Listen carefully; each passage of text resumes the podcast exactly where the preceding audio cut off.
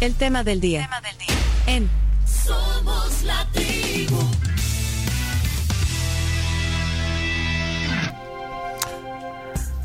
Esta mañana en el tema del día recibimos la visita de Ruslan Spirin. Es un eh, diplomático ucraniano. El embajador Spirin es representante especial de Ucrania para América Latina y el Caribe.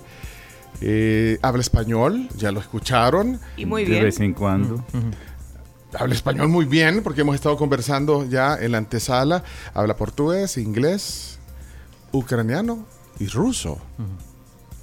Bueno, maneja varios hay- idiomas. hay mucha diferencia entre el ruso y el ucraniano. Hay mucha diferencia entre portugués y español. ¿Qué les parece? Poquito. Pues sí, tenemos raíces igual, pero proviene ruso de, de- de ucraniano. También fue embajador de Ucrania ante México. eh, tuvo representación en Costa Rica, en Guatemala y Panamá. Y bueno, ha tenido otros. Y eh, Belice. También, es que aquí estoy viendo su currículum, ha tenido muchos cargos eh, diplomáticos eh, en varios países, sobre todo en América Latina. Eh, trabajó en el Departamento de Política Exterior de Ucrania y bueno, eh, es graduado de la Academia Nacional de Administración Pública en Ucrania y estudió en la Universidad Lingüística Estatal de Kiev.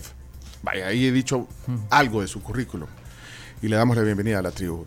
Buenos días. Pues muchísimas gracias por haberme invitado. Es honor y privilegio para mí estar en El Salvador por primera vez, porque he escuchado tantas cosas, y, pero nunca he visitado. Y pues ahora estoy corrigiendo ese error.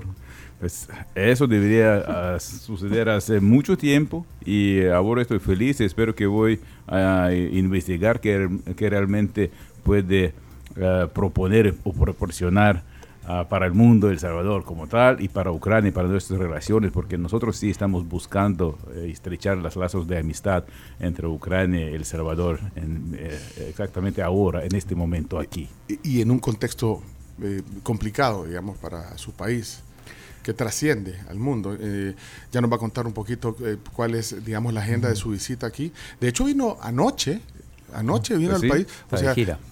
Pero, o sea, viene anoche, eh, primera vez que está en El Salvador, y viene la tribu. Viene la tribu porque el hotel a donde se aloja está aquí a la par. Entonces, solo se cruzó la pasarela y, y- y está aquí. Es que me recomendaron que el tribu es la mejor esta estación de radio en El Salvador. Por eso estoy aquí. Si no fuera de esa manera, pues, nunca Pues sí, porque ¿qué, qué iba a No. qué iba a saber Ruslan de- del Claro. programa de radio? ¿Quién te recomendó?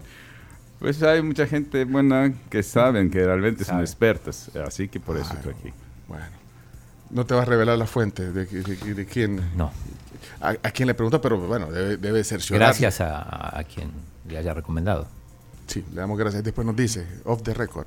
De acuerdo. Pero, pero mire, yo, yo agradecido. Primero, una cosa, y la digo, eh, creo que la diplomacia eh, ha bajado un poquito eh, ese protocolo. La diplomacia, lo veo aquí, digamos, con el cuerpo diplomático en El Salvador.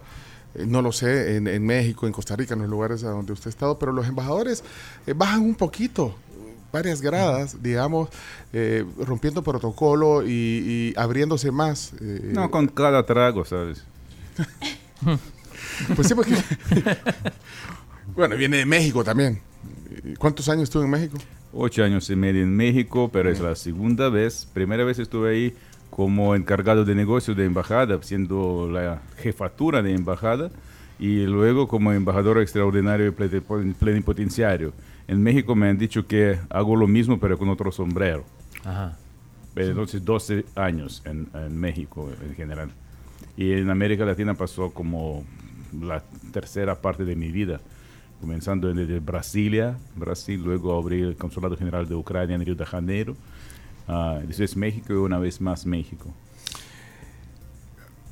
Bueno, Así que México está en mi corazón digo, y América Latina. Yo puedo sentir cómo respira gente, su mentalidad y pues adoro este lugar, esta región como tal. po- lo que están viendo la transmisión en, en Canal 11 o en YouTube o Facebook o TikTok, se dan cuenta que eh, hasta tiene unas banderitas pues, eh, puestas. Ha traído su, su pedestal con, con las dos banderas. Viene preparado para, para esta visita. Y embajador. muestra de respeto a El Salvador. ¿Y cuál es el objetivo? Bueno, ya vamos a hablar un poquito también de, de- de- de Ucrania, la situación en que está, pero ¿cuál es el propósito de su visita? Qué lo llama a, venir a El Salvador, ahora representando, digamos, a, Ucrania como embajador para América Latina? ¿Cuál es el objetivo de, su visita? Mira, eh, hay algunas visitas, eh, algunas, algunos motivos principales más importantes, especialmente en el momento eh, tan delicado y eh, doloroso para Ucrania en esta historia actual, cuando nuestra nación sufre bajo la ocupación e intervención militar rusa. Los, eh, los tropas, las tropas rusas invadieron justamente hace dos ah, años en nuestro territorio, el 24 de febrero. Así que estamos en la víspera de conmemorar esos dos años.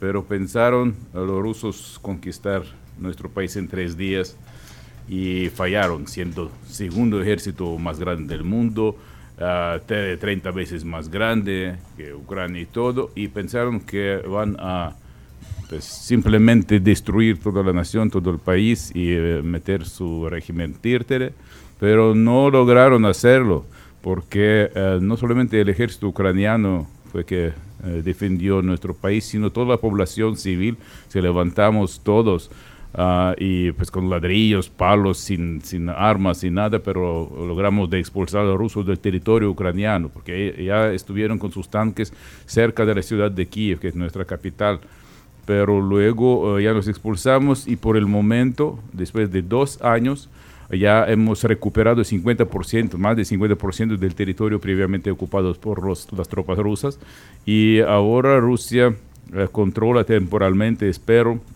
a estos 18% del territorio de Ucrania. Pero para que sepan que el 18% representa mucha cosa porque Ucrania es el país más grande por su dimensión en Europa, con 603 mil kilómetros cuadrados. Y 18% representa con más de 100 mil kilómetros, señores, de superficie. Y ahí, bajo la ah, ocupación rusa, se quedaron las familias nuestras, los, los parientes, los amigos.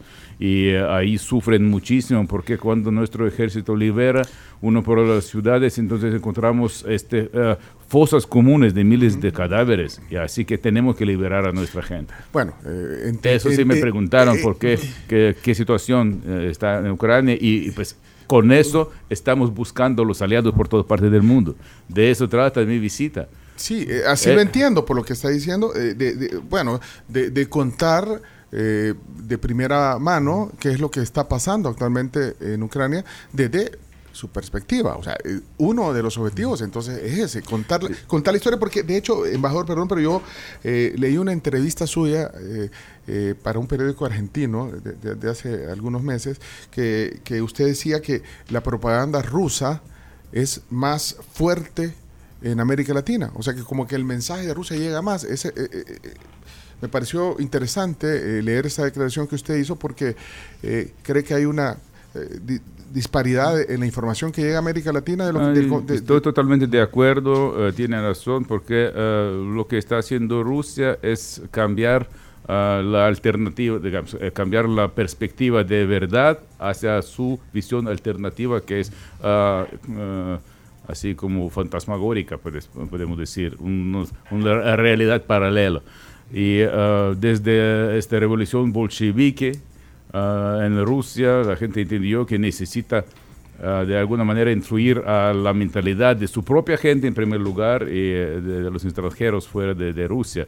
Y desde entonces la propaganda y desinformación pues se eh, elevaron tanto que eh, pues, pues, no, no podemos ni llamarlo la ciencia, sino es el arte para, para ustedes. Saben cómo manejar muy bien y eh, gastan millones de dólares a esta mentira. Pues mira, ah, tienen eh, traduciendo seis- en seis idiomas todo, eh, y transmitiendo esa propaganda de des- desinformación Medios de en todo el comunicación. mundo. Medios de comunicación tienen sus canales, los integran a los cables eh, gratuitamente. RT. pues, RT, pues, Sputnik, ese se ve, se ve mucho, acá. se ve aquí. es, es sí. Sputnik, TASS, sería no, es algo así. Entonces ellos están transmitiendo toda esa basura durante eh, 24 horas, 7 días. Y la gente no tiene idea que es una mentira. Pues los rusos están usando sus eh, pretextos falsos, mentiras cínicas, y saben que si quieren alguien, si quiere ah, mm, eh, analizar la situación o encontrar una otra fuente alternativa de la información, entonces sí va a encontrar fácil, pero resulta que según eh, estas reglas de propaganda, solamente unos 10% van a buscar alternativa y pues analizar las cosas, pero otros 80, 85% van a tragar esa desinformación y luego convertir a su propia eh, opinión. Si ustedes no saben nada sobre esa botella, entonces tú no puedes decir nada. Pero lo primero que te explican, o sea, mentira o verdad, tú no sabes, se convierte en tu idea y luego tú vas a conquistar, es, este, uh, defender, digamos, su idea uh, hablando con otros. Entonces le ganan en el tema de, co de comunicación, Es por- digamos, eso, y, y- de de propa- las- y de propaganda, digamos. Exactamente, y eso es uno de, de mis uh, objetivos también aquí llegar. Primero es uh, obtener la- el apoyo por parte de la región a nuestra integridad territorial y nuestra eh, soberanía e independencia en esta guerra contra Rusia. Y segundo es explicar al mundo, abrir ojos para todos los uh, ciudadanos de América Latina qué está sucediendo ahí. Vaya, ok, eh, está claro que, que- que es muy fuerte la propaganda rusa en, en América Latina, pero ¿qué, qué hay de ese respaldo ya institucional? O sea, ¿qué, qué dicen, eh, digamos, los líderes, lo- lo- lo- los, los gobiernos de, de nuestros países de América Latina respecto a esta situación y el apoyo que, o el respaldo, o la simpatía, o, o- o la cortesía diplomática que, que le dan a Ucrania versus la que se le da a Rusia? ¿Qué- ¿Qué, percepción tiene de eso? Porque eso sí es la realidad. Una cosa es la información que se recibe y otra es eh, cómo los gobiernos Pero la- la- las decisiones de eh, los gobiernos se basan en un, de, eh, a una información. Y si el gobierno recibe eh, desinformación, eh, Pero los y la gobiernos mentira, también. Los gobiernos la se mentira- supone. O sea, que yo se entiendo que la, supone, que que la se gente puede malinformarse, pero un, un canciller. Debería ser bien informado. Y, y- y te vas a reunir con la canciller? Yo voy a reunirme con la Cancillería, con eh, los funcionarios para discutir la situación, para explicar qué exactamente ne- tenemos, qué necesitamos y con qué, qué podemos compartir ah, en nuestras relaciones bilaterales, cómo podemos apoyar uno a otro y pues cómo podemos aproximar nuestras naciones. Porque, digo, eh, si recordamos aquí, eh, eh, El Salvador no se abstuvo de votar. Cuando la mayoría votó a favor de Ucrania, se abstuvo. Incluso acá yo recuerdo que hasta pidieron un minuto de silencio por las víctimas de Ucrania y fue rechazado en la Asamblea. Pues bien, eso es una de las mi- misiones mías, de objetivos, para explicar la verdad, para que eh, para crear más confianza y para, para dar la, eh, eh, la posibilidad de cambiar las opiniones a favor de Ucrania. Pero en realidad el presidente Bukele nunca se pronunció. No, se, se- Claramente, y, se y abstuvo, el- y- y las votaciones se abstuvo. El representante del Salvador, Eh, cuando la mayoría votó a favor de Ucrania, El Salvador se abstuvo. Pues la vida es muy dinámica y si hoy tú, tú tienes una opinión, mañana puedes tener otra con, eh, con el cambio de la información. Sí, pero una abstención, ¿cómo la interpreta usted desde el punto de vista diplomático? Nosotros respetamos todas las decisiones de los gobiernos del mundo y cada de esos gobiernos tiene derecho de tomar esas decisiones porque tiene su experiencia y eh, sus, eh, su visión, digamos, al desarrollo de su propia diplomacia.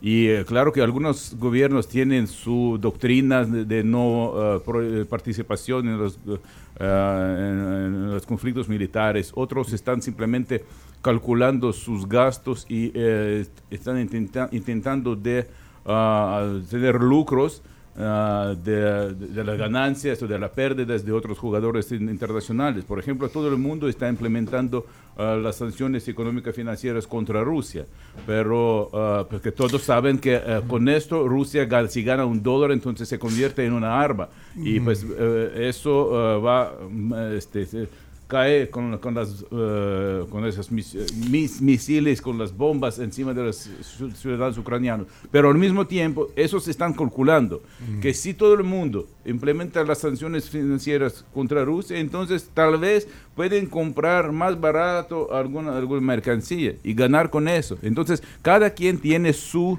sus problemas internos y su política exterior y tiene derecho de hacerlo y nosotros respetamos a todos. Pero, pero una abstención no se puede eh, interpretar como, bueno, no, no estoy ni a favor ni en contra de nadie ahí. No, no estoy a favor ni en contra de nadie. Eso así como se interpreta. Sí. Ni favor ni en contra, pues yo tengo eh, mi propia idea, mi propia visión y yo voy a seguir con lo suyo. Y ustedes, pues entre sí, pues que deciden qué hacer o qué no hacer. Eso es algo de, de- al- alguna decisión del gobierno y te digo que cada quien tiene derecho de tomar esas decisiones según la situación suya interna. Nosotros respetamos, pero eh, de nuestra manera, de nuestro lado, queremos explicar nuestra posición y pues eh, eh, el gobierno de cualquier país está con, con manos abiertas para escuchar la opinión de otro país. No significa que de una vez va a cambiar su propia opinión, pero escuchar la opinión de otros, eso sí, de eso se, tra- se trata la diplomacia. Eh, y, y cómo está el panorama en, en- en América Latina? Por ejemplo, Zelensky estuvo en la, en la asunción de Milei, con lo cual, bueno, ese es un aliado. ¿Qué, qué, qué otros aliados tienen y cuáles otros países? Bueno, aparte de? Estados Unidos, porque Estados Unidos eh, interpretamos que, eh, bueno, es el principal aliado que Sí. tiene Ucrania. A menos Bueno, que gane Trump. Y Trump no está.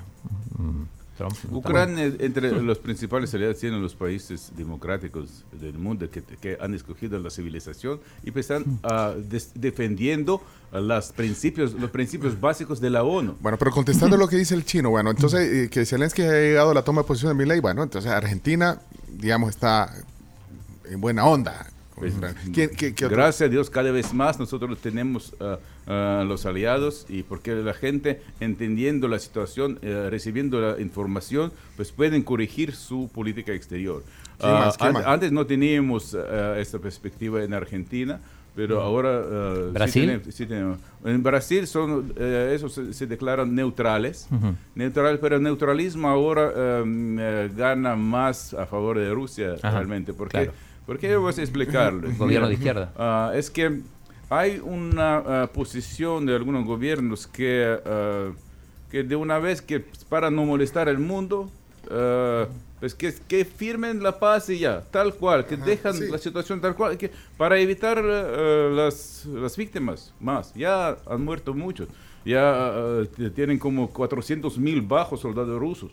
Eh, ya han perdido tanta técnica militar en esos dos di- eh, años, que son cinco veces más eh, que en 10 años en, en- en la guerra en Afganistán. Pero ah, a Putin no, no le importa. Pero no, no, no estoy hablando de eso. Es que cuando la situación cambia, la gente también se cambia. Y ah, la, la opinión pues puede cambiar de cualquier gobierno.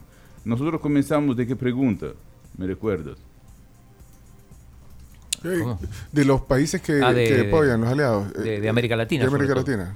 Pues eso se cambian también. Y cuando unos dicen que necesitamos la paz, firmando esa paz ahora mismo, tienen que recordar o imaginar algo. Por ejemplo, tú tienes una casa y de repente un eh, vecino tuyo, siempre bébato, bébato, borracho, con cuchillo, entra a tu casa, mata a tus hijos, algunos de esos, viola a tu mujer, ocupa tus cuartos, uno por otro, y de repente tú tienes que luchar por, eh, por su territorio, por su familia, por su hogar. Y en este momento los vecinos dicen, ay señores, paran, Ah, ah, hace mucho ruido, ¿por qué no, no, no dejan de tal cual? Si ya firmen la paz. ¿Qué le parece? ¿Qué ustedes deberían sentir en ese sentido? Que eh, este eh, siempre borracho vecino sigue matando a sus hijos y violando a su mujer en su territorio. ¿Eso es justo? ¿Es normal, creen? Si están dispuestos ustedes de dejar sus territorios con la gente, con sus familiares, con sus propios ciudadanos, ah, bajo la ocupación de ah, algunos bárbaros. No lo creo.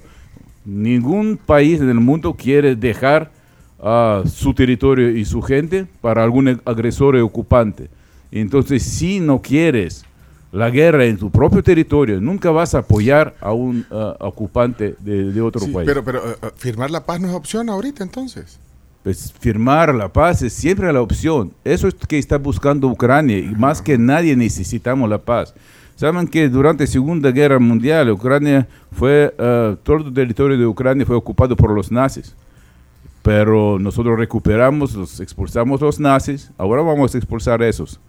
Pero ah, lo, sea lo que sea en el mundo, como suel- suelen decir nuestros abuelos a los nietos, que menos la guerra, porque la guerra es lo peor que existe en el mundo. Entonces necesitamos la paz, pero la paz justa y la paz duradera.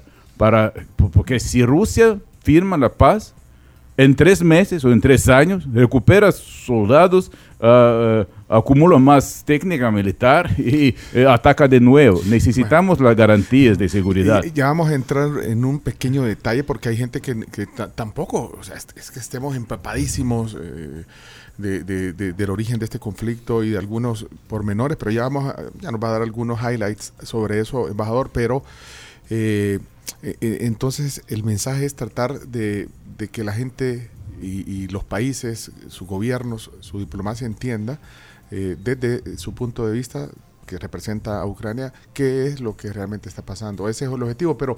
pero Sí, ¿qué el ma- mensaje, eh, mensaje es siguiente, justamente Sí. que señores, necesitamos la paz. Como solemos decir en Ucrania, no hay caminos hacia la paz, porque la paz es el camino, porque primero es lo primero. Así que pedimos a todos los gobiernos del mundo que, influ- eh, que usan su influencia a Rusia y explican a ese señor que no pueden vivir en el siglo actual este, ah, como si fuera el siglo XIII por su propio deseo conquistando territorios de otros países y eh, cambiando fronteras establecidas por la ONU e internacionalmente reconocidas. Bueno, pero además de esto que acaba eh, que acaba de, contarnos y, comentarnos es eh, qué ofrece, digamos, dejando aparte el conflicto, Ucrania para nuestros países. O sea, hay, hay algún tipo de, de, no sé, de intercambio Sí, económico. sí hay, hay, señor. hay- hay- hay oportunidad de establecer una Nosotros- excelente relación pues, claro, comercial, por ejemplo, en este Claro. momento con su país. Sí, seguro, señor. Sí, señor. Es que ahora... O sea, trae algo para decir, güey, cuando usted vaya a la reunión. con- Claro, con- claro, sí lo con tengo. la No llego, con, no llego con manos vacías. que trae. Bueno, aquí, sí, claro. aquí, no, aquí solo las banderitas que nos va. No, esas son las que va a ir para otros eventos. Seguro. No, pero en serio, Pero- perdón, embajador. Ya, Pero ahí me está lo que molestando. proponemos al mundo, Sí. eh, respondiendo a tu pregunta, que existe una fórmula de la paz, así se llama la fórmula de la paz, eh, eh, propuesta por eh, el presidente Zelensky, fórmula de la paz ah, eh, este, mm, ucraniana, que fue aprobada en eh, la cumbre de G20, luego G7, eh, en los organismos internacionales, fue votada en la ONU, y eh, todos eh, pues, están eh, po- po- poco a poco ah, uniéndose los países a esta forma de la paz, justamente para garantizar la seguridad para todos los países, no solamente para Ucrania. Y esa fórmula de la paz eh, este, dice sobre las garantías y seguridad eh, nuclear, radiológica, energética. Ah, ah, pues, eh, em, también estamos hablando de la paz duradera, de, pues, de posibilidad para todos los países ah, evitar la situación cuando un agresor tiene derecho por, ser, por tener fuerza ocupar los territorios de otros países. Y que funciona esta situación porque hoy en día la, la actuación, digamos así, las funciones de la ONU ya no son tan eficaces, podemos decir así, porque la ONU fue fundada para establecer la paz y para mantener la paz. Y durante este, to- todo este pe- periodo ah, pues cumplía con sus funciones. Por cierto, Ucrania ganó su membresía ah, en la ONU aparte de la Unión Soviética porque por su contribución a, a la victoria en Segunda Guerra Mundial. Pero lo que sucede hoy en día que el miembro permanente del Consejo de Seguridad de la ONU señores, permite romper todas las reglas básicas de este organismo, de esta ah, convivencia de las naciones, de todos esos acuerdos internacionales, violando los principios básicos de la ONU, de la Carta de la ONU, integridad territorial, soberanía e independencia. Putin quiere cambiar ah, este, el orden mundial, mostrando Sí. que la fuerza es suficiente para, ah, para pues, O sea, la liderar ONU, el mundo. la ONU es permisiva. Y a la ONU no puede hacer nada por el momento. Sí declara mucho, sí está intentando de hacerlo, pero no puede detener Putin. Y eso es el problema. Y por eso necesitamos tal vez pensar sobre alternativas, sobre otras posibilidades, o también tal vez ah, unas ah, modificaciones eh, dentro de, eh, de la ONU. Hay unas iniciativas como iniciativa franco-mexicana para eh, quitar el derecho de veto de, de los miembros eh, permanentes del Consejo de Seguridad de la ONU si están involucrados en los conflictos militares. Pero el chiste es que si eh, van a votar a favor de esta resolución, Rusia va a meter veto y Bueno, no va a permitir Eh, hacerlo. Eso sigue siendo, digamos, geopolítica, diplomática y todo, pero lo que le, lo que le, lo que le preguntaba de eh, alguna oportunidad de, de establecer, además de, de esa relación diplomática, algún tipo de, de inversión, relación comercial, interés de, su país en, Pues seguro, en El Salvador. Con en eso otro- viene uno. Y yo pues abro un poco eh, las cartas que traigo las 400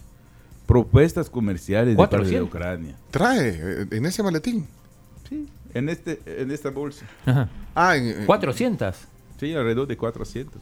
Y la- directas. La con uno, las la propu- uno, pro- díganos. Propuestas para ah, todas las empresas y pues yo voy a entregar estas propuestas al gobierno, a la Cancillería y también a- al sector privado para que escogen y para que encuentren los, ah, ah, los lazos no solamente de amistad políticos sino ah, comerciales comercial. ¿Cuál es el, el- cuál es, para el bien de nuestros ¿Qué es lo más países. fuerte? ¿Qué es lo más importante, digamos, que mueve, Eso que sí, produce eso sí, sí, Ucrania?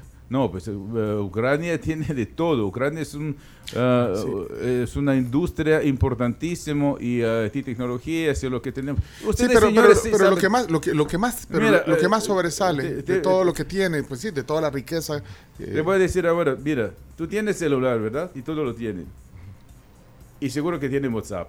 Y no saben que WhatsApp fue inventado por un ucraniano. Sí, es cierto, es cierto. Jan Ay, Koum, ay, el chino todo- el chino todo lo Ucrania. No, está con- sabía. eh, Ucrania está conectando el mundo. Nosotros somos también este, el país que se considera el granero de Europa.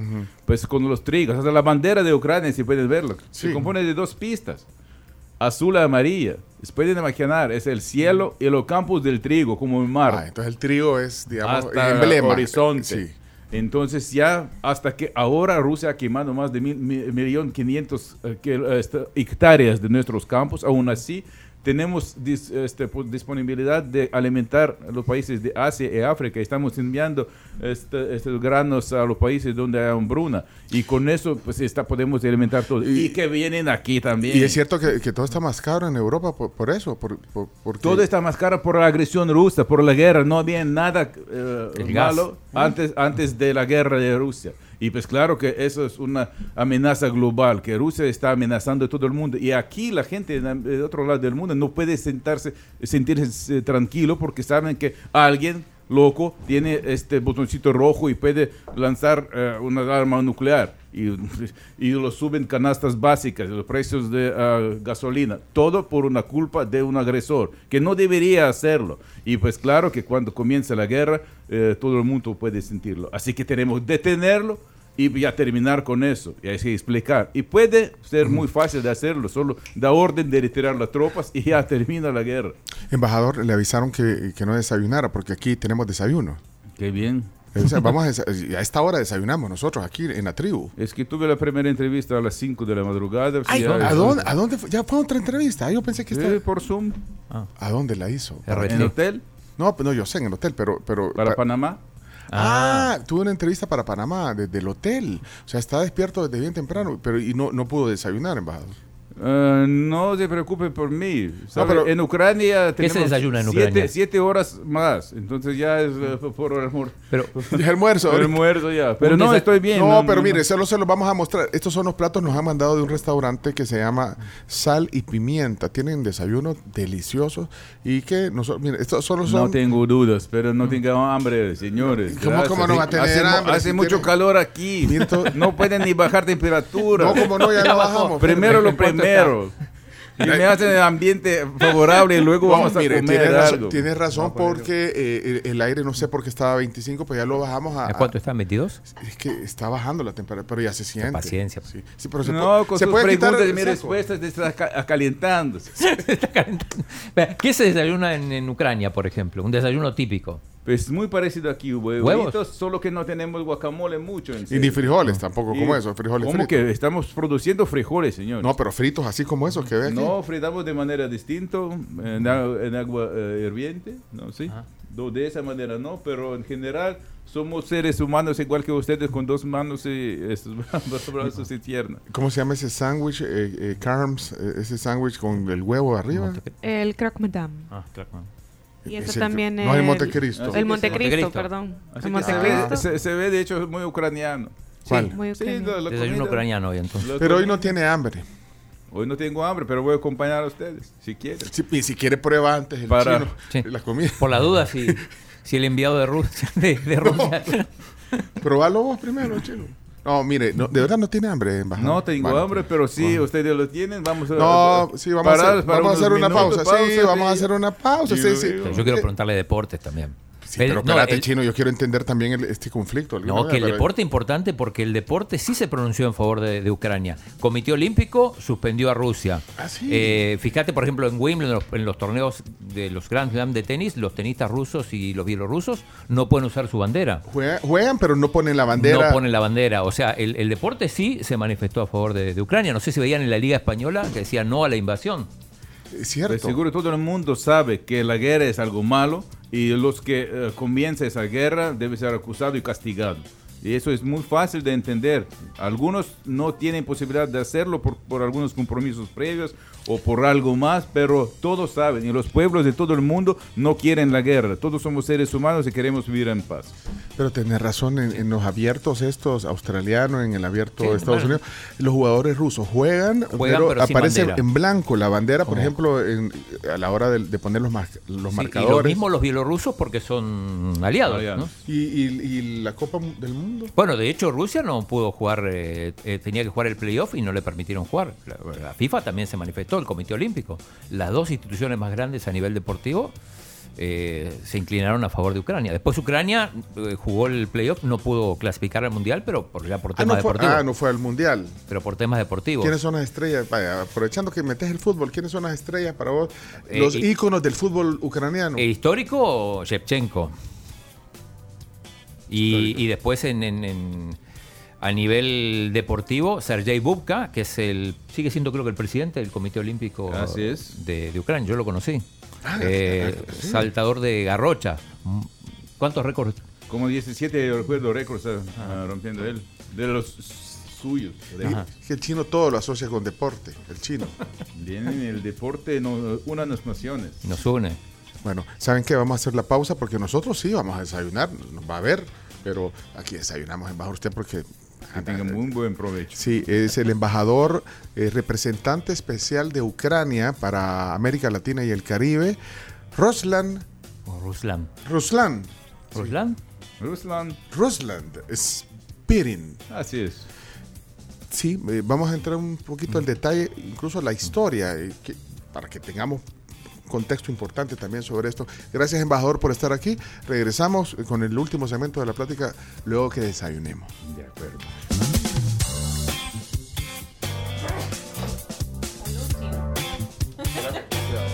Así- Y, levanta el, el brazo. Bueno, 9 con 36 de la mañana. El embajador me pregunta si se- me puedo quedar sin chaqueta. Claro que sí. sí es radio. Si es radio, ya se quitó el saco, le decimos nosotros aquí. eh, Se puede quitar el saco. Ya se quitó el saco el embajador. Y, y no importa. Pero es que lo que pasa es que él ya vi que, No me veo muy que mal. no le gusta el calor. No le gusta el calor. a usted. A, a mí también, a- yo, yo peleo con mi esposa por el aire. Yo, yo lo quiero. En este momento bien en frío. Kiev hace, ya te digo, Y, y entonces, y hay gente. ah, entonces hay 3 que- grados. ¿Mm? 3 grados en 3 Kiev grados de calor. en este momento. Miren, eh, bueno, eh, iba, iba a decir algo, eh, eh, Carms, pero bueno, yo solo decir que estamos hoy con la visita de Ruslan Spirin. Él es eh, representante del gobierno de Ucrania, de hecho es embajador, representante especial de Ucrania para América Latina y el Caribe. Y hoy aquí está desayunando nosotros, porque él ya pues, dijo que no, no tenía hambre. Yo creo que había comido en el hotel vecino, pero... Tú ya sabías. ya, ya, no, bueno, pero, pero bueno, antes queremos decirles algo Sí, importante. recordarles que la UTEC ofrece nuevas soluciones para nuevas realidades al ofrecerte una mayor oferta de carreras virtuales, además de herramientas tecnológicas tales como la plataforma privada Blackboard Learn. Si ustedes quieren más información, pueden buscarlos en redes sociales como UTEC El Salvador y también comunicarse con ellos a través de su WhatsApp 61000777. Bien. Por el WhatsApp que fue inventado por un ucraniano. El WhatsApp inventado Sí, por un ucraniano. Ok, buen dato. Un fact. Sí, pero miren, eh, tenemos poco tiempo, pero sí quiero eh, entender un poquito de- del contexto eh, de, de lo que pasa ahora en este conflicto Rusia con Ucrania, eh, hay, hay muchas semejanzas, o sea, bueno, muchas semejanzas entre los rusos y los ucranianos, o sea, el, el lenguaje, la cultura, la etnia, la religión. O sea, hay un montón de cosas que, que, que, digamos, semejanzas que comparten rusos y ucranianos. O, o hay diferencia, o hay más, hay Hay más, más semeja- diferencias que semejanzas. No, señores, la diferencia a, a veces ah, nos unen y eh, la semejanza al, al revés, pero lo que está sucediendo es que los gobiernos de vez en cuando toman las de- decisiones que ah, no corresponden con, con el deseo de su propio pueblo. Pero hablando de nuestros pueblos y de la historia, Ah, pues podemos recordar que la capital de Ucrania, que eh, la ciudad de Kiev, tiene su historia millonaria de más de 1500 años y Moscú tiene 800 y pico. Y si no lo saben, que Moscú fue fundada por un gran conde de Kiev. Y todos lo saben en, en- en Rusia que ah, Kiev es la madre de las ciudades rusas. Eh, así que, señores, hace unos 400 años no existía tal país como, como Rusia. O sea, por en- cierto. ah, figuraba más Kiev que Moscú. Pues Kiev es dos veces más antiguo. Había como eh, eh, este imperio que se llamaba Rus de Kiev, Rusia Kievita. Y- No existía ah, Moscú, solo habían algunos tribus separadas, Morsha, Mordva, Y San Moscovia. Petersburgo. Y San Petersburgo menos, ni existía. En- entonces le digo que ah, eh, sí, realmente no existía tal, tal país. Y ahora de repente ah, Putin dice que ah, proviene ah, Ucrania de, de algo y Rusia siempre eh, existía. Y pues ya mi- miente hasta ese Carlson. Pues directamente. Ah, es que estábamos hablando de la, ¿Qué tal la entre- entrevista? miente, la- la entrevista de Tucker Con- Carlson con Putin que, que publicó hace uno- un- unos días. Pues Pero sí. también. No, pues eh, eh, durante, quién miente? durante, eh, durante dos, Putin, claro que durante Ah. dos horas no ha respondido en una pregunta por qué has atacado Ucrania, por qué has invadido a este país.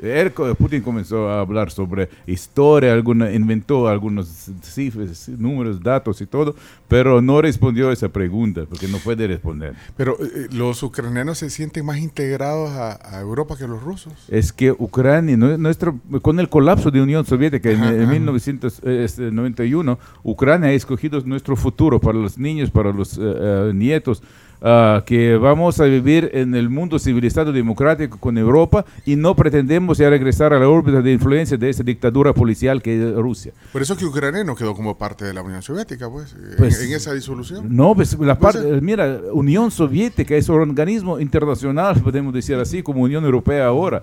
Unión Soviética aquel entonces eh, fue compuesta por 15 países, 15 repúblicas totalmente distintas, cada quien con su propia cocina, comida, este, trajes, eh, eh, Co- idiomas totalmente diferentes, pero fueran unidas con el terror rojo hace eh, 70 eh, y pico eh, años más, en, en el inicio del siglo pasado, pero eh, sí, eh, a- a- habían funcionado de esa manera, que si no te quieres unir, se te matan. Eres diputado, pues no, no votas entonces a favor de te matan. Y así, así, Y- así y- de fácil, con y- el terror rojo. Perdonen que vuelve al deporte, pero digo, eh, eh, al final la, la selección de la Unión Soviética, por ejemplo, la integraban tanto rusos como ucranianos. Por ejemplo, recuerdo Oleg Blokhin, por- era ucraniano y tenía que jugar para la selección soviética, lo mismo de otros. Aquel de otras entonces yo tengo que explicar eso, que para, para todo el mundo, fuera del país, fue así ah, como imagen de Unión Soviética equ- equivalente a Rusia, pero no, era, no es así. Para todos los otros eh, 14 repúblicas, países, eso fueron 70 años de periodo de esclavitud, cuando deberían enviar todos sus eh, bienes, dinero, ah, todos sus conocimientos, tecnologías a Moscú. Y pues resulta que ahora, con el colapso de Unión Soviética, Rusia quiere recuperar todo de, de- de- nuevo. Pero nosotros ya escogimos nuestro futuro y cuando Putin ve que eh, el país puede vivir mucho mejor, está tan avanzada cada vez más, simplemente no puede permitir y quiere recuperarlo de nuevo. No, no vio la entrevista de, de Tucker Carlson con Putin. ¿La vio completa? ¿Sí? No completa, no, no, es imposible de verlo todo. hombre. ¿Por qué? ¿Por lo larga o por lo tediosa? Por, lo- por lo triste que es. Es que es imposible de escuchar todo lo que dice. Eh, Ahora, Carlson no, no, no ha hecho una entrevista con Zelensky, con el presidente Zelensky. No. Y vi- vio el documental de, de Netflix. Eh, eh, bueno, el más bien la entrevista de David Letterman con Zelensky. Que ¿Y a dónde, esa sí la vio en, en Netflix. Sí, ¿Y a dónde quieres llegar? No, pues, pues que eso es lo que vemos. Vaya, yo me eché Lo buen- que llega de Ucrania. sí. Eso es, No, lo que, eso es lo que bienvenido. vi, vi el- entre- bueno, porque a mí David Letterman yo lo respeto como como con- como conversador. Eh, David Letterman hizo un, algo bien auténtico con, con Zelensky hace un par de años. Eh, por eso y, y- y la, también, y difer- la también vi diferencia en las respuestas. la diferencia. No, y de ahí vi, vi- no, no vi toda la entrevista que hizo Tucker. eh, Carlson a, a- a- a Putin hace un par de semanas, pero, pero bueno, bueno, uno trata de, de ver todo lo que, lo que puede. No, es que en Rusia funciona de manera algo distinta. Cuando eres un reportero, entonces te meten a la cárcel. Pero si eres propagandista, pues estás bienvenido. O sea, Tucker Carlson es pro- propagandista. Pues para Putin pues, resultó ser. Él, por eso él eh, Accedió. declaró así, sí. No es fácil hacerle una entrevista a Putin. Pues por eso, que todos los estos periodi- periodistas están en la cárcel o no los dejen eh, aproximarse. Y, y a, y a Zelensky eh, será más fácil. más, a- más abierto, ya hace tantas eh, ah, entrevistas en vivo y eh, muchos eh, ah, reporteros de América Latina han venido ahí en su ah, oficina para eh, de- recibir la entrevista. ¿Usted tiene contacto directo eh, directo con el con, la, presidente? con la oficina. con la oficina del presidente. el WhatsApp de Zelensky. ¿no? No usa WhatsApp. No, ¿cómo no va a usar WhatsApp si es el ah, bueno, orgullo, sí, de hecho, es el orgullo de hecho, ucraniano? de hecho, por WhatsApp me, me- me ha escrito, sí, me, me ha usado el, el Sí, producto sí, que, que- que creó un ucraniano, sí. Pero sí, sí tiene eh, comunicación directa. Bueno, es embajador, con representa. la representa. oficina, seguro. Con la oficina. Bueno, le mando un saludo de parte nuestra. Zelensky. Muchas gracias. Se voy a mandar el- este saludo y apoyo de todo el pueblo Que manden. que, que he escuchado con ah, la gente común en las calles y todos están apoyando a Ucrania. No, pero y dígale además que de repente podemos hacer un Zoom alguna vez con, con el presidente Zelensky. No- si Dios quiere, algún día. ¿Por qué no? O por lo menos que cuente un chiste para... Ah, es que esa es otra cosa. Bueno, pero, pero espérame, que yo, yo quería, eh, eh, Putin, eh, ¿por qué Putin compara eh, en, en algunas ocasiones a Ucrania con la ideología nazi? Bueno, hablaba un poco usted de eso. ¿En qué se basa para decir eso? ¿Por qué dice eso? Pues porque necesitan siempre inventar un enemigo extra para primero eh, evitar, digamos, los, los problemas serios, graves sociales dentro del país y pues inventa ah, una imagen extra fuera del país y acusa en todos los problemas suyos. Y ah, pues primeramente Estados Unidos, alguien más, lo que sea, lo que sucede malo en Rusia, eso signifi- no significa que el gobierno ah, hace mal. Pues sabes que no tienen, el 20% de las ciudades rusas no tienen ni electricidad, ni gas, ni agua, ni carreteras, hasta que hay una broma cuando preguntan si es verdad que en las, por las carreteras rusas andan caminando los osos blancos. La respuesta es que no, no, no hay carreteras en Rusia. Pero, ¿De qué, de qué, de qué vosotros hablamos? Pero, Pero usted- lo que usted- de nazi, mira, es otra, otra mentira que él eh, transmite al mundo, otra desinformación. Pues eh, lo que él quiere hacer o, o- o el que, o, em, eh, la culpa de él mismo, él le transmite a los otros. Pero eh, decir que eh, un judío es nazi es algo mm, tan raro que nadie ni entiende eso. Pues ¿cómo, es- cómo es posible? Pero- y, ad- y además, señores, nosotros sufrimos de los de nazismo todo esto de- durante esa Segunda Guerra Mundial. Y ah, si fuera poco, está prohibido eh, eh, por la ley el nazismo y comunismo, los partidos ahí en el Parlamento en Ucrania. Señores, ¿de qué estamos hablando? sí, pero no, sé si escuché mal, pero hace un momento cuando en el bloque anterior usted dijo, hay algunos que tenemos que sacar, dijo. Lo escuché decir. Eh, ¿Hacer qué? que, que habían tal vez algunas personas con pensamiento eh, nazi dentro de Ucrania que, que teníamos que sacarlos. o escuché mal. No dijo eso. No, es que nosotros sabemos que no tenemos, eh, está prohibido en el Parlamento, ni eh, está prohibido, y comunismo y nazismo. Está prohibido. por está prohibido, por ley no puedes, eso es prohibido. Pero sí, Entonces pero- decir que eh, estamos hablando de nazismo es a- totalmente absurdo. Pero aún así, como papagayas, repitan la misma Pero no, no es que, narrativa. lo que quiere decir es que no es que hay gente todavía con esa ideología y que esté ahí. ¿Que ¿En qué texto? Eh, Claro que no. Estamos luchando contra el nazismo. Ah, Hemos ok. ganado el nazismo nazi. Y pues claro que no.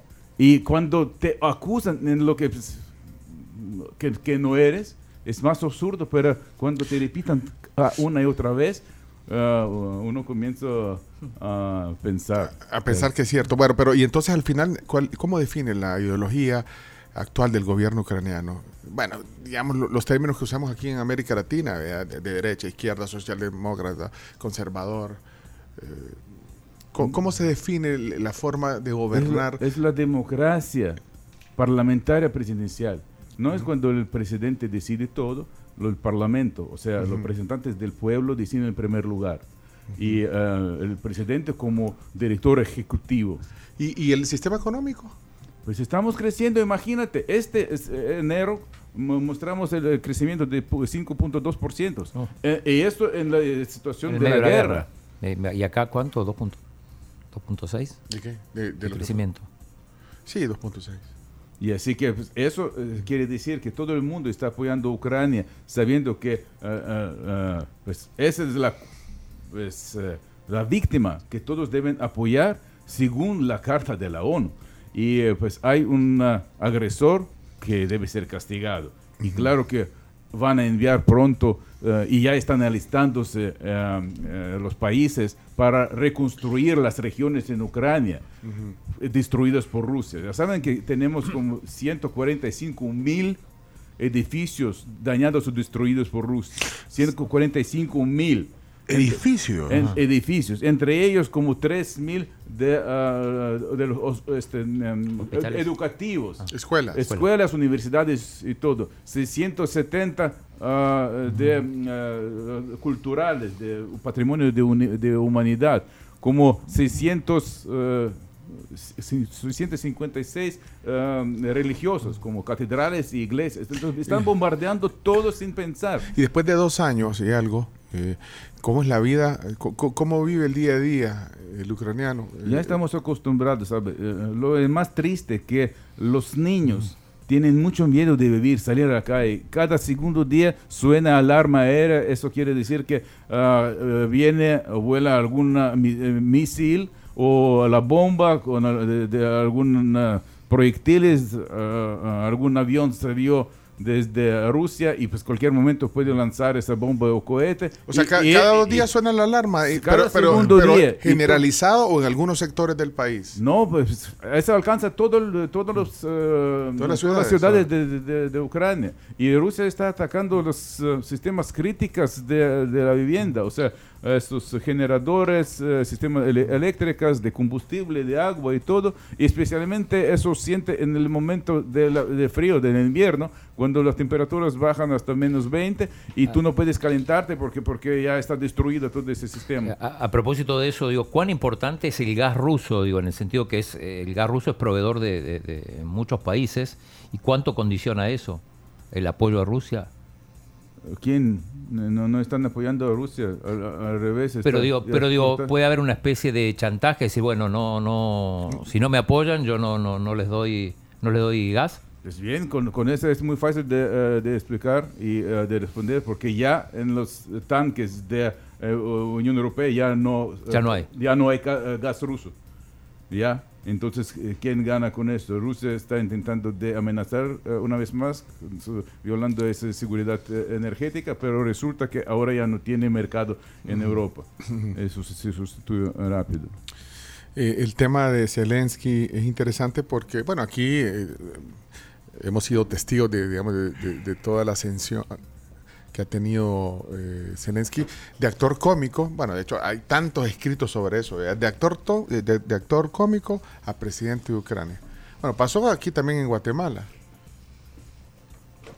Eh, Sí. eh, Morales era, ¿verdad? Jimmy Morales. Bueno, de- pero eh, ¿cómo le, le- le sentó eso a, a- a- a la población en, en Ucrania? Bueno, al final lo eligieron por, por mayoría, pero, pero de actor cómico a presidente de Ucrania y ahora un presidente en guerra. Eh, mira, ah, ah, había un chiste que cuando ah, dijeron que un señor que no tiene experiencia mm, de la carrera política va a ganar la presidencia.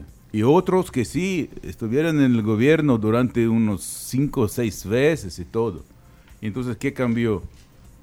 Tal vez esa era una ventaja que no es el, de, eh, de esta experiencia gubernamental. Política, ¿no? Política, Sí. porque eso tal vez te hace peor presidente que, que, que bueno. Porque ya tiene los vicios.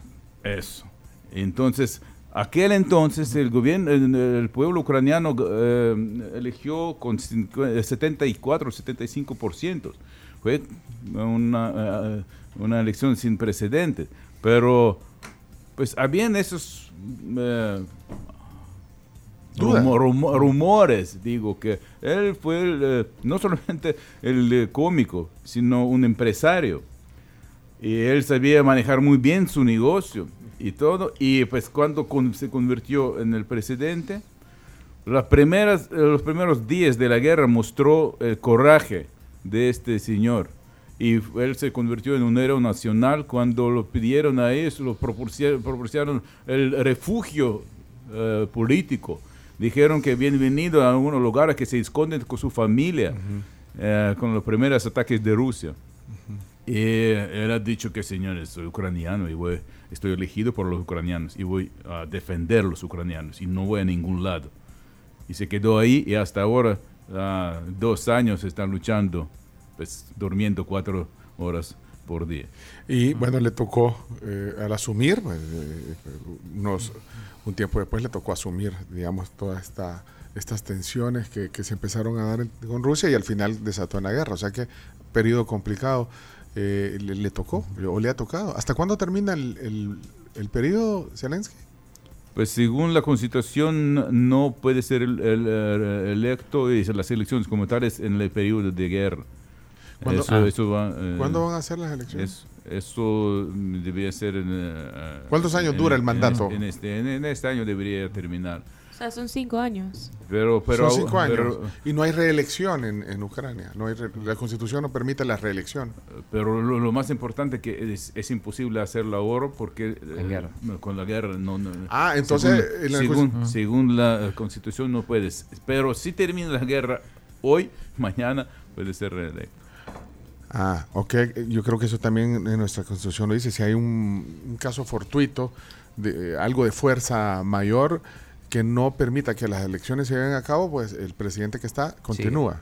Eso es lo que está pasando entonces ahora Es verdad. en Ucrania. Eh, bueno, miren, al final nosotros no somos expertos en este tema ¿verdad? de conflictos internacionales y todos vemos lo que vemos en RTS. ¿Cómo se llama el canal? RT, Russia No. Today. No, vemos lo... Estamos bromeando. Bueno, pero usted mismo dijo que, que la mayor eh, información que viene viene de Rusia. Eh, y, y dónde podemos ver información más? Más de, digamos, de, de fuentes ucranianas. ¿Hay algún medio para poder ver o algún...? Pues eh, Ucrania está abierta y pues pueden eh, invitarme cualquier momento Ah. si estoy en Ucrania o en cualquier lugar del mundo sin importar. El chiste es que uh, Rusia tiene que gastar millones de dólares para esa desinformación suya y mentira y Ucrania simplemente pues podemos abrir las ventanas y mostrar qué está sucediendo a ustedes y pues con sus propios ojos pueden verlo. Embajador, eh, la, la gente, la audiencia tiene participación. Aquí estoy leyendo algunos mensajes. El de Antonio, por ejemplo, en el WhatsApp, creado por un ucraniano, Sí, eh, dice, Trump. yo le preguntaría al embajador de Ucrania si realmente ha valido la pena con todo lo que ha vivido el pueblo de Ucrania, con todo el sufrimiento, con todos los que han muerto, con toda la infra- infraestructura, eh, que, bueno, los daños a los cultivos, y con todo un pueblo que ha tenido que migrar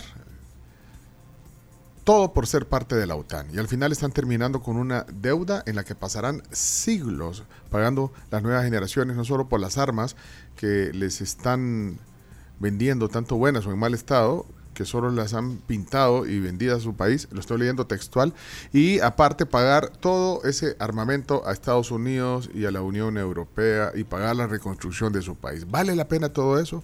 ¿Todo por defender la posición ideológica? Pregunta. Eh, muchas gracias por esta pregunta porque realmente suenan las narrativas rusas. Parece que la gente Ay, estaba, bueno, estaba Antonio, viendo, ah, sí. estaba viendo muchas... Está de rojo y con una... No. No, pues, es que él, él no sabe qué estaba sucediendo. Pero mira, eh, hablando de la OTAN, pues es como una narrativa rusa. Pues hace unos eh, años, con el colapso de Unión Soviética en 1991, Ucrania era tercera potencia nuclear mundial, señores. Tercera potencia nuclear después de ah, Estados Unidos y Rusia.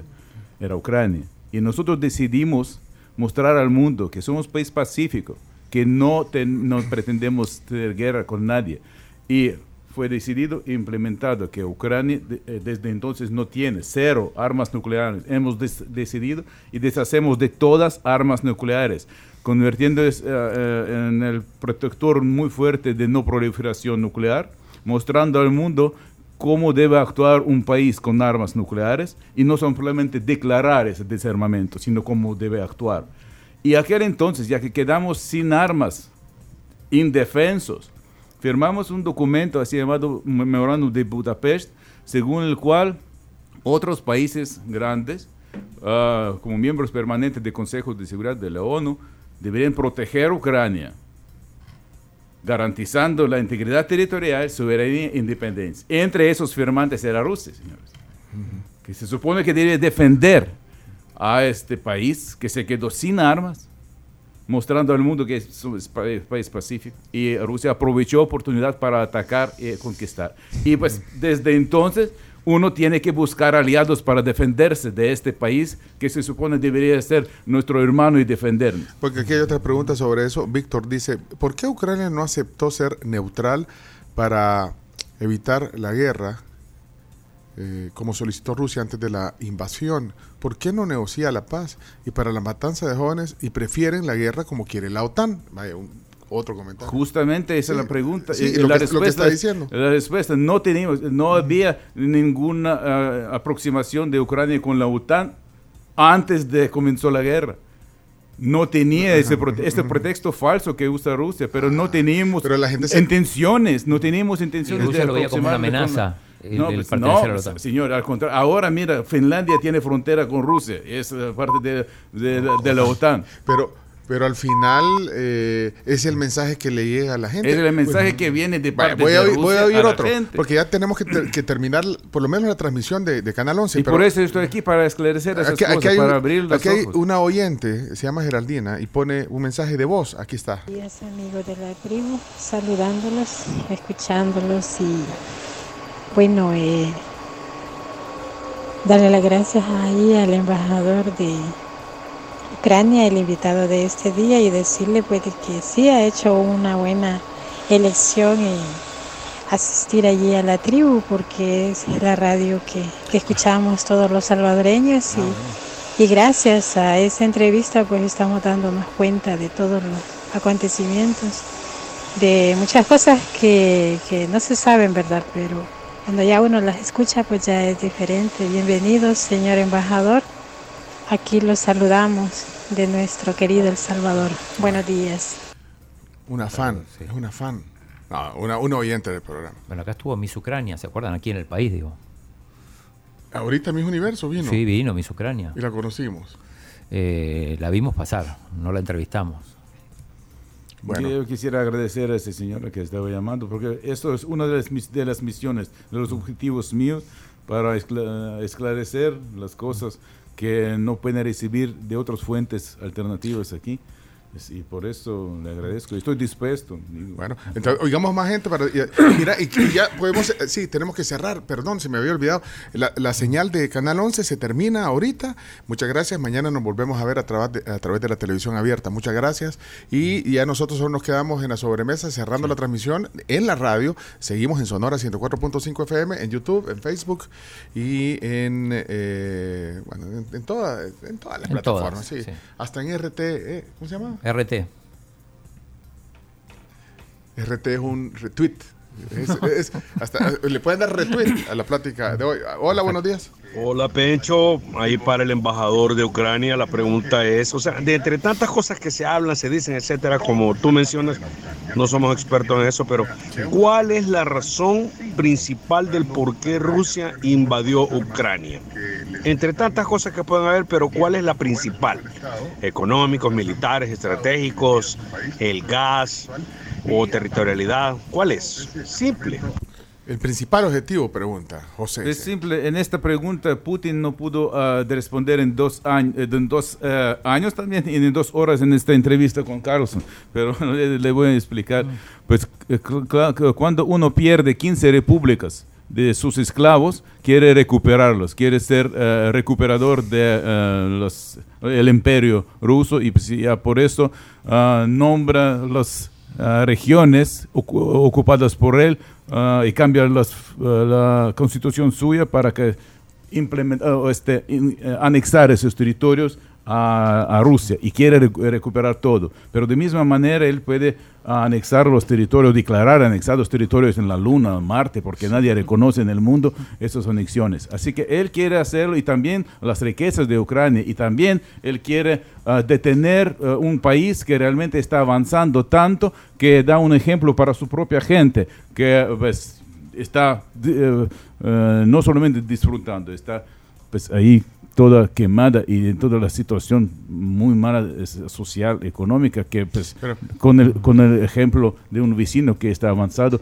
eh, puede tener algún problemas internos. Chino, puedes buscar en, en Chino Datos la popularidad actual que tiene Putin en eh, su pueblo, en el pueblo ruso. Debería ser como 100%, porque ahí la gente vive en, en la situación de puro miedo. Porque Ah, hay solamente tres momentos si estás contra la opinión de, de- de- del gobierno.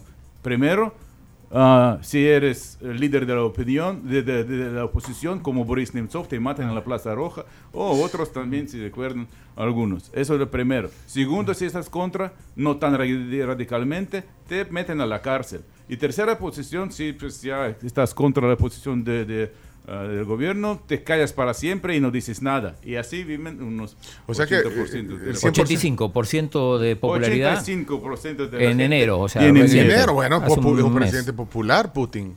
Pues, Eh, la encuesta, ¿cuál es la esa fuente? es la encuesta estadística. Estatista. Estatista. Sí. Serio. Estaba viendo ayer en la televisión a una a la, a la viuda de un de- del opositor. Que que está- estaba acusando eh, directamente a Putin de que había matado a su esposo. Pues sí, híjole, señores. Lo vi ayer. Lo- Bueno, aquí hay otros comentarios. Sí, buen- buenos días. Eh, quería opinar y, y estoy de acuerdo con el embajador de que Ucrania pues ha sido el, el- el agresor y a través de los diversos medios internacionales pues Rusia ha creado una campaña. Pero creo que en ninguna lógica o cabeza de una persona de bien cabe la guerra como elemento para alcanzar un objetivo y creo que Ucrania simple y sencillamente está defendiéndose y, y en lo personal yo apoyo definitivamente la acción que Ucrania ha hecho de defenderse y defender su cultura, su territorio, su historia. Y, y pone, y pone una fe de rata, pone agredido, eh, como porque dijo agresor, pero eh, que Ucrania es el agredido. Sí, porque se, eh, dijo, pero aquí puso después, no, es- en texto puso que Ucrania está es el agredido. claro. sí. Es Bueno. la víctima. Eh, ok, vamos a ver otro comentario y cerramos la entrevista. tengo porque- una, una- Sí. Eh, amigos de la tribu, buenos días. Eh, señor embajador, buenos días. Bienvenido a El Salvador. Recibo un cordial saludo de su servidor. Eh, mi posición es que yo siempre apoyo a Ucrania, ¿verdad? Eh, yo creo que para no estar buscándole tres pies al gato, como decimos aquí, eh, basta solamente ver el semblante de Putin y ustedes se dan cuenta que no es una persona de fiar, ¿verdad? una persona mala, con malas intenciones. Así que, señor embajador, reciba nuestro apoyo. Bendiciones.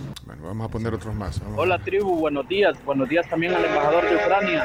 Eh, por ahí ponía un ejemplo de que si el vecino ataca a, a la casa y, y mata a los hijos, viola a la, a la esposa y está atacando y le dicen los vecinos no hay que no eh, mucha bulla, dejen todo en paz. Él dice, ¿cómo se va a dejar en paz? No se puede hacer, no se puede así por así la paz. Y después está diciendo que lo que más busca es una paz, pero una paz duradera creo que se contradice, pero no sé qué, qué volverá a decir. Quizás lo, los em- ¿Dos? Ahí terminó. Ah.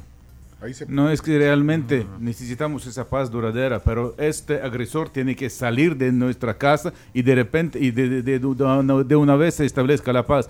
Es que no pretendemos eh, ni entrar a casa de este vecino, solamente estamos liberando nuestra casa.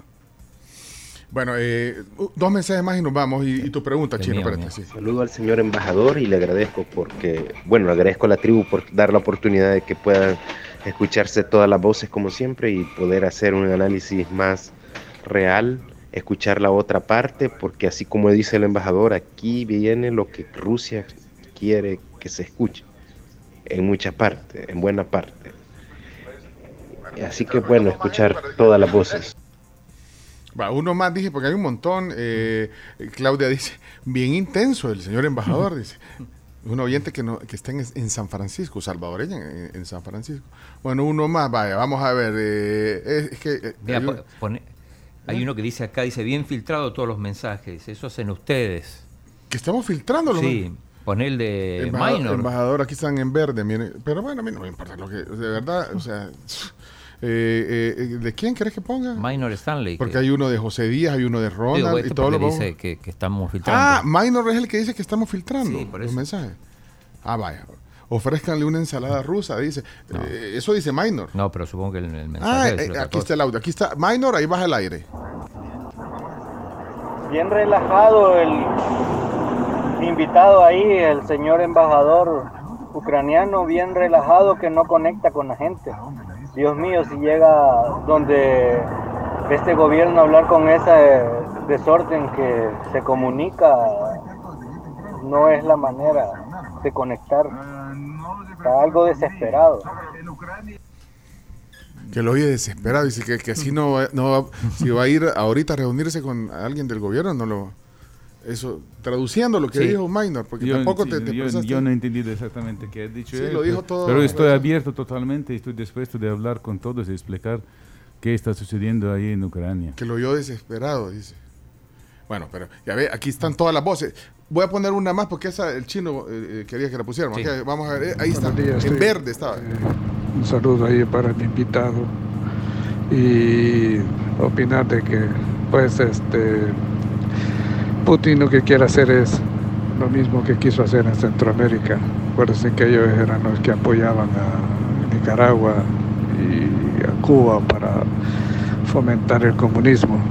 Ahora quiere rehacer su URSS y lo quiere hacer a la fuerza eh, y controlar todo. Eh, Está loco, pero se apoya al pueblo de Ucrania. Bueno, ahí están eh, opiniones que se vienen. Bueno, de hecho estaban. eh, hay más eh, comentarios, pero tenés una más. Una inquietud más sí, que- una más que inquietud. preguntar para- es, porque estamos quitando tiempo aquí al embajador. Son solo dos días para estar aquí. Ah, Sí, exacto. Bueno, no, justamente tiene que ver con la visita a El Salvador, porque ha estado un día en un lado, un día en el otro, muy poquito tiempo. Bueno, anoche vino aquí. De hecho, no, no conoce ni. Ni conoce, exacto. Solo pero de ¿qué- noche ha visto el país. ¿Qué referencias tenías del Salvador antes de venir? Uno se prepara, digo, para venir, digo, pero ¿qué, qué referencias había del país? Pues claro que para mí toda la región de América Latina es algo que puedo sentir eh, muy cerca y pues a a mí me encanta la región como tal, la gente, no solamente estoy hablando de la cocina y de los paisajes, eh, de la historia, pero la gente como tal es tan cercano a mí, cercano a los ucranianos, porque hasta ah, los ru- rumores nosotros entendemos nuestros eh, humores, digo, eh, la sátira um, eh, y, y todo lo que estamos bromeando, eso es muy parecido en Ucrania y aquí también. Y eso, es, pues, eh, por eso, como dicen aquí, pues, yo me siento como en casa. Pero solo tiene menos de 24 horas de estar aquí. O está hablando de América Latina. Pues estoy hablando de América Latina Ah, en general. en general. Pues, y ahora estoy eh, este, explorando eh, este, este país que creo que va a ser tan cercano a mí como eh, México y otras regiones igual. Pero se preparó, eh, ya, ya, eh, ubicó, digamos, a los funcionarios, a las personas o a los sectores con los que quería hablar. O sea, ya tiene Pues- mapeado eso. Pues claro, pues claro que eh, estoy preparado. Siempre vengo Preguntemos. pre- pre- preparando y claro que es situación eh, comercial. Yo estoy pro- eh, tengo propuestas comerciales. Va, a ir- va a ir con ANEP. Yo sí, ya, Va a ir sí. con eh, alguien... eh, eh, de la Cancillería. Va a ir Ah. con alguien de la Cancillería. Va a ir con alguien de los partidos políticos. Con esos no, no me han invitado, pero estoy dispuesto si, si, quizá no si que quieren a todos. ¿con quién A- se quiere reunir? El chino conoce a todos. No, pues yo, yo estoy dispuesto de hablar con todos sin importar, pero a mi intención es aproximar a nuestras naciones como tales. Saben ustedes que este año, en el inicio de este año, eh, hemos elaborado en, en Ucrania una estrategia, primera estrategia de las relaciones diplomáticas, eh, económicas, comerciales, en todo con los países de América Latina. Entonces no existía antes de la historia de Ucrania una estrategia tan grande y global. Y ahora sí lo tenemos. Y en el marco de esta estrategia estamos buscando los aliados por toda parte del mundo. En América Latina fue un- este año 24, pues, será un eh, renacimiento, digamos, de nuestras eh, relaciones eh, bilaterales con cada país de esa región. Por bueno. eso aquí estoy. Entonces, el canje es el siguiente. ¿Cuál Él es? no va a conseguir una entrevista con Zelensky, aunque sea por Zoom, Ajá. ¿Y nosotros? y nosotros lo que él pida, nuevas ideas, arena, Gana, FML, bueno, Gana, no, Funcionarios. eh, Funcionarios, Ministerio de Economía. Ministerio de Economía. empresarios. Una reunión con Ministerio de Economía. Pues sí, también. Ministra de Turismo. Pues, señores, Ministra de Turismo. Ministra de Turismo ya, a cambio de Zelensky. no hacemos cambios, señor. ni vendemos ni territorios de nuestro país, ni la gente. No negocian, hombre. No, no, Así no se va a conseguir así no- la paz. Así no se puede negociar. Pero, pero primero lo primero, hay que establecer la paz y pues necesitamos el apoyo de todo el mundo que también quieren la paz para su propia nación. Gracias por eh, la buena vibra también y, y acceder a venir a este programa. Espero que le haya pasado bien. Y el reto que le queda al chino, tenés que conseguir a alguien, alguna voz de, de- de- de la otra parte. ¿Cuál es la otra parte? Ah, de, de- de Rusia. Sí. Ok. Queremos oír la voz de... Pues esas voces pueden escuchar en cualquier momento, saliendo a la calle con esa desinformación y propaganda. Están aquí por todas partes. Gracias. Y la voz de verdad pues está ahora De hecho, si no me... frente de ustedes. Para que si no me equivoco, eh, no sé si no es el canal de la Asamblea o otro que en algún momento tiene Russia Today, RT. RT. Sí, creo que es que creo que es un canal en el cable, Chomito, Sí. RT o no. Es un logo verde. Sí, es un Les logo dije que están Sí. por todas partes. Están gastando millones de En dólares. en Twitter, esto. sa- me sale en Twitter, me sale en todos lados.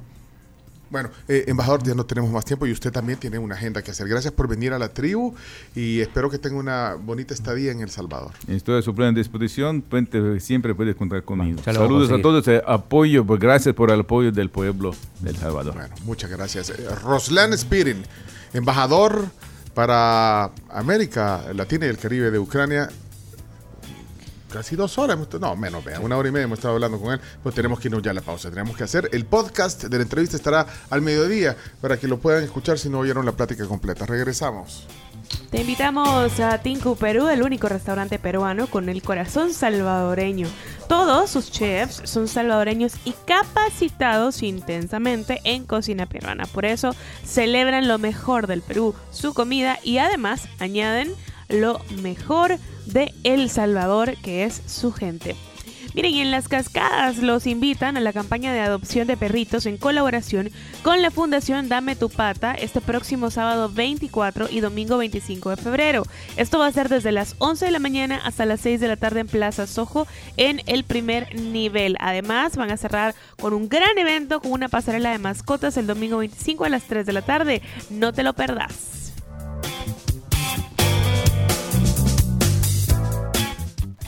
Regresamos con más.